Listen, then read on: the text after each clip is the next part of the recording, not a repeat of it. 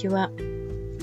HSS 型 HSP 隠れ繊細さ研究家の時田久子です。えっ、ー、と、質問いただいていることにお答えしていきたいと思います。えっ、ー、とですね、メルマガの中に研ぎ澄ませちゃうと逆に聞こえないのが独り言ですっていう、あの、配信、まあ、独り言を言ってみましょうっていう、あ、違うな。えー、何でしたっけ？えっ、ー、と、まあ、独り言が、あのー、わからん、まあ、いいのか。独り言を言ってみましょうっていう、こう、質問をして、それに対して答えるっていう形で独り言を言ってみましょうっていうことを推奨しているメルマガの号があって、この辺で、あの、ご自身に対して独り言を言ってみてもらうっていうことを試してみてもらってるんですね。で、これに関して書くのだとダメなんですかっていう内容のご質問をいただいたんです。えっと、独り言じゃなくて、ノートに書いて自分の中にある漠然とした気持ちを言語化して、連想ゲームのように思いを綴っていくっていうことをしてくださっているそうなんですね。してくださってるというか、してらっしゃるようなんです。これはダメですかっていう感じですかね。あ、あの、口に出すとすぐに流れて忘れてしまったり、自分が何を思って生きてるのかを振り返ることができないからですって書いてくださってるんですけど、あの、いいです。その、それでやってもらって大丈夫です。うんと、独り言を推奨しているというわけではなくて、いや、推奨してるんですけど、独り言を推奨してますが、書くことも推奨しています。書くことか、独り言を言うことか、どちらかがいいです。で、あの、好きな方をやればいいと思います。あの、私も書くのは好きなんですけど、感情がですね、書いてるうちにわかんなくなっちゃうんですよ。で、書いてるうちにその感情が自分の感情なのか、それとも書くための感情なのかがわからなくなってしまうっていう現象が私にはよく起こるんですね。なので、キーボードに向かってものすごい勢いで打ち込めるとき、まあ、体勢が整ってるときは、キーボードに向かって打ち込むこともありますが、結構それは改まってやってる感じで、ではなくて、もう日常的にパッと思いついてパッとその場で消化していくっていうようなやり方をするような感じで感情を扱うときは、あのー、独り言で済まします。あとですね、得意不得意とか向き不向きみたいなのやっぱりあると思うので、それはそれでいいと思いますが、ポイントになるのはいずれにしても、その時の自分の感情をつかむっていうことなんですよね。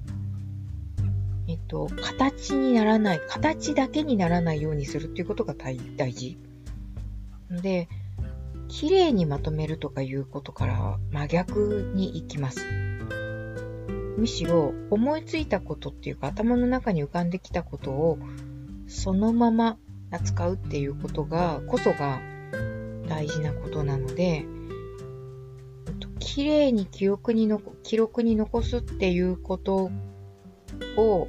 うん、やると、あの、やってもいいんですけど、その感情自体を扱うことっていうことからちょっと遠ざかってしまう場合は、あれ違うのかなっていうふうに少し立ち止まってみていただくことも大事かもしれない。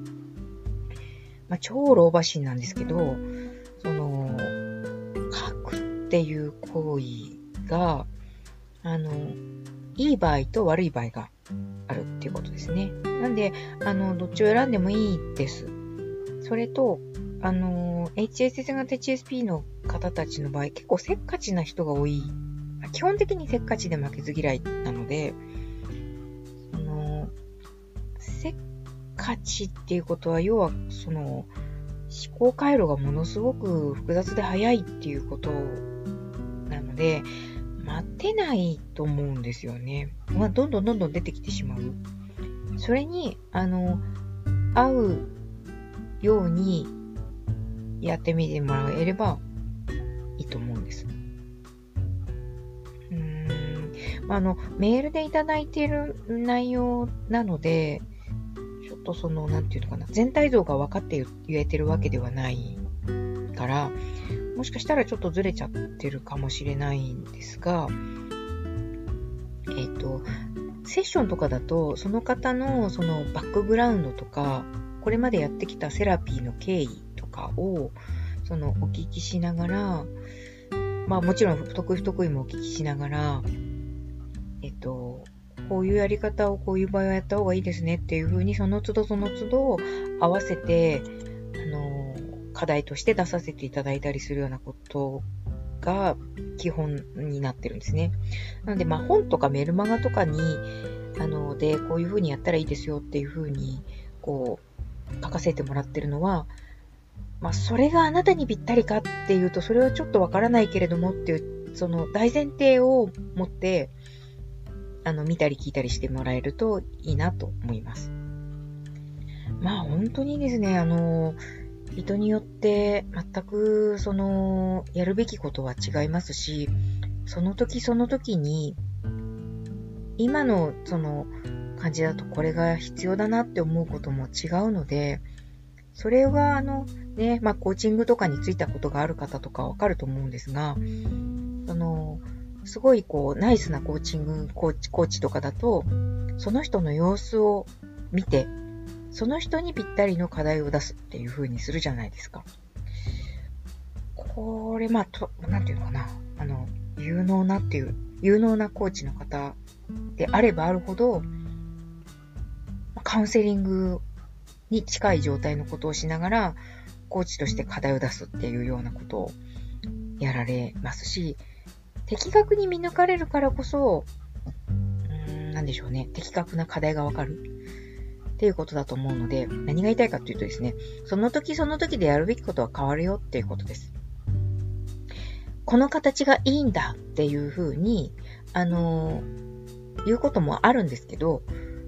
その時その時に柔軟に合わせてやり方を変えていくっていうようなことができるといいんじゃないかなっていうふうに思います。今日はあの独り言の取り方について、えー、お話ししてみました。それぞれに合うセラピーの仕方があるということなのでしょうかっていうご質問をあの文言の中に入ってたんですけれども、それぞれに合うというよりはそれぞれのその時々に合うやり方があるというのが、あの、答えになるんじゃないかなというふうに思います。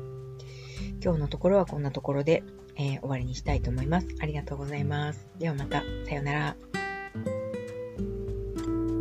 thank you